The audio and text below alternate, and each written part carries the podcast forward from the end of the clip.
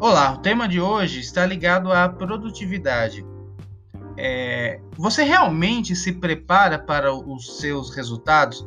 Outro dia eu estava pensando um pouco, né, e acabei refletindo sobre uma experiência pessoal minha. É, no momento, eu sempre coloquei como meta estar correndo de manhã, fazer uma atividade física. E aí eu comecei a me observar e vi o quanto que eu me auto-saboto por exemplo, se eu realmente deixar né, é, o meu shorts, a camiseta, o fone de ouvido fora do meu quarto e ao levantar eu já ver eles, com certeza eu tenho uma maior motivação para sair de casa e praticar atividade física.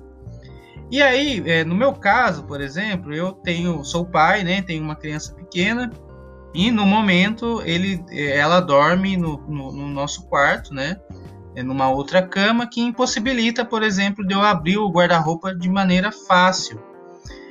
Então o que acontece? Muitas vezes eu percebia que minha própria mente começava a dar desculpas. Ah, mas eu não peguei os shorts, eu não peguei a camiseta. Ah, mas pô, eu não gosto de caminhar sem estar tá ouvindo alguma coisa. Então, assim, o que eu percebi nessa experiência e é, é uma coisa muito importante que também eu sempre ouço na clínica quando eu atendo os homens, que está relacionado ao que? Você usa o seu tempo é, pensando no valor do que você precisa. Qual o valor que você precisa agregar na sua história? E se eu tenho recurso para isso, né? Muitas das vezes nós queremos fazer é, muitas coisas e não nos preparamos para isso. Né? É igual a pessoa que quer correr 10 quilômetros, mas não sai nem para fazer uma caminhada no seu bairro.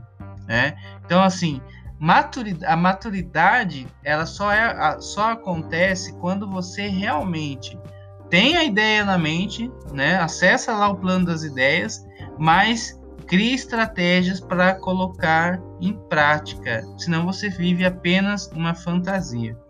Uma das coisas que eu li num livro eu vou falar mais sobre esse livro, que assim, me impressionou muito. É, e eu estou admirando demais essa leitura. É, foi apresentado inclusive por um amigo meu que é psicólogo, chama Essencialismo. Esse livro recomendo muito.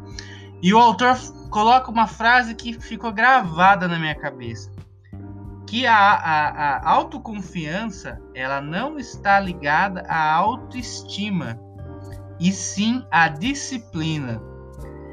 Todo mundo quer ser autoconfiante pensa que isso está relacionado, né? O quanto eu gosto de mim, o quanto eu acredito em mim.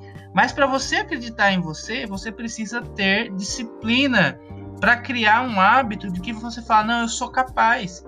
Pô, eu sou capaz de, de, de correr, eu sou capaz de fazer atividade física, eu sou capaz de produzir melhor, né?